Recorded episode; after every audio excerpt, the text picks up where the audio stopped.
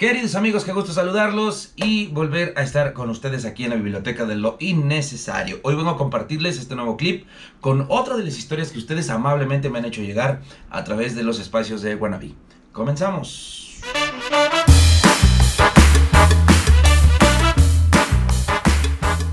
Voy a platicarles algo que le sucedió a un seguidor en la colonia Nicolás Bravo del municipio de Chiapa de Corzo, muy cerca del aeropuerto Ángel Albino Corso. Cabe mencionar que esta persona es un amigo muy cercano y muy querido, quien, bueno, pues le tengo mucho respeto a él y a toda su familia, así es de que voy a hacer esta eh, transcripción o esta eh, representación de lo que le sucedió entre muchas otras historias que ellos tienen para compartir con nosotros, que ojalá poco a poco nos vayan eh, soltando esa información para que nosotros nutramos nuestra, nuestro morbo.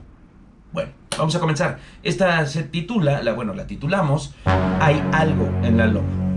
Resulta que este amigo, una de esas noches del año 2001, en las que eh, pues departía con, en un convivio junto con su cuñado, hermano de la que ahora es su esposa y otros familiares, pues vivió una situación inexplicable que considera que es un suceso paranormal.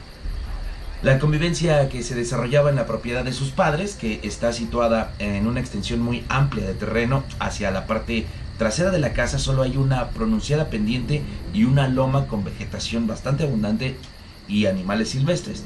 Eh, pues después de estar por varias horas en la reunión, nuestro amigo, a quien llamaremos Pepe, eh, decidió hacer una llamada telefónica a su novia, quien en ese entonces estudiaba en la ciudad de Puebla. Eh, dadas las condiciones geográficas y que en ese entonces la señal satelital era aún limitada, Pepe tenía identificado un sitio en la loma donde podía conectar la llamada sin problemas. Para ello tenía que ir a la parte trasera de su casa y subir unos 50 metros colina arriba eh, en medio de la oscuridad total de la noche para poder obtener una mejor recepción y poder realizar la llamada. Así lo hizo. Sin embargo, Luego de haber estado consumiendo varios tragos, acepta que se encontraba bajo los efectos y de las bebidas y que en un momento pues se quedó dormido, tendido boca arriba con los brazos extendidos a los lados.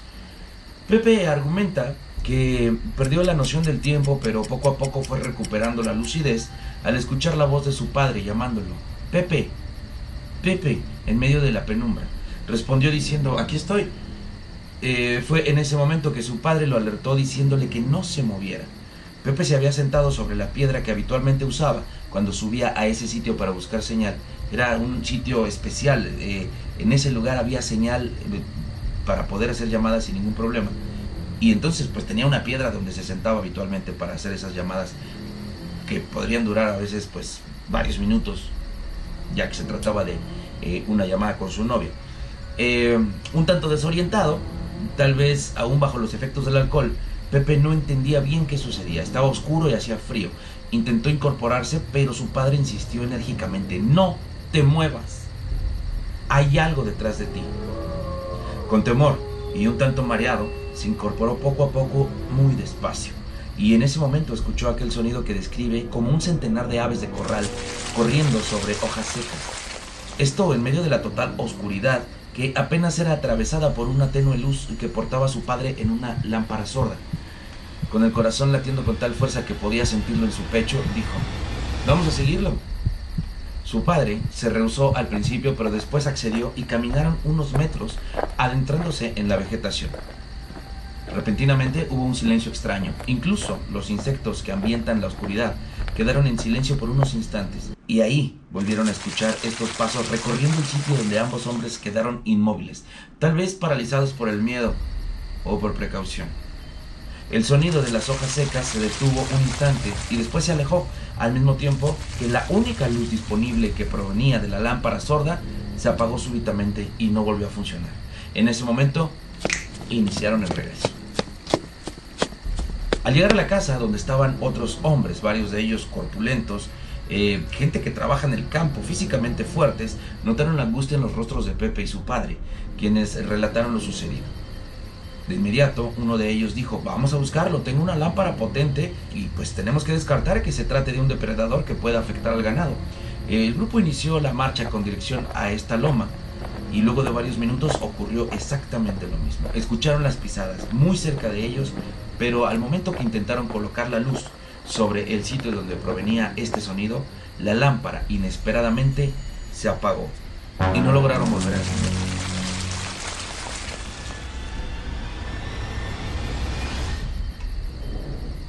En ese momento, invadidos por eh, la incertidumbre, el grupo de hombres decidió regresar a la casa eh, sin una respuesta lógica a lo que estaba sucediendo, por lo cual pues decidieron eh, estar muy atentos a cualquier situación. Hay que recordar que este esta es una zona donde incluso han encontrado pumas, que bueno, aquí entramos en una situación en la cual puede causar conflicto porque estos felinos, grandes felinos, han estado afectando el ganado de las personas que viven en esa zona y entonces, bueno, se genera un problema. En ese mismo sitio, bueno, pues eh, un tiempo después, Pepe ya me platicó, eh, esto ya no lo tengo plasmado en texto, pero él me platicó que eh, en un momento dado en la madrugada, uno de sus cuñados escuchó cómo el bramar de las, del ganado, de, estos grandes bovinos, pues se, escuchaba angustiante. De inmediato, igual en el, medio de la total oscuridad de la madrugada, ingresó hacia esa zona donde Pepe solía sentarse a llamar por teléfono, que ahora tenía un corral con eh, varios animales de ganado, entre ellos unas vacas y un cemental. Todas estas vacas estaban arrinconadas en una esquina del corral presas del miedo. Y frente a ellas, el cemental rascando el piso en, eh, en una franca posición de defensa o ataque. Y este cuñado de Pepe no supo qué, qué, fue lo que sucedió, pero volvió a escuchar el mismo sonido que se alejaba. Nadie sabe hasta el momento si se trataba de un depredador, de un felino enorme o de alguna situación paranormal. Pero bueno, lo vamos a dejar a su criterio usted juzgue, usted saque sus propias conclusiones. Bueno, hasta aquí este clip. Muchas gracias por haberlo escuchado, muchas gracias por haberlo visto y no se olviden de mandarme lo que tengan que comentar aquí, lo que quieran que comentemos, mándenlo, háganmelo llegar por medio de las redes de Guanabí y yo aquí ya veré cómo me hago bolas, pero lo voy a comentar. Muchísimas gracias, nos vemos en el siguiente Guanaclip. ¡Vámonos!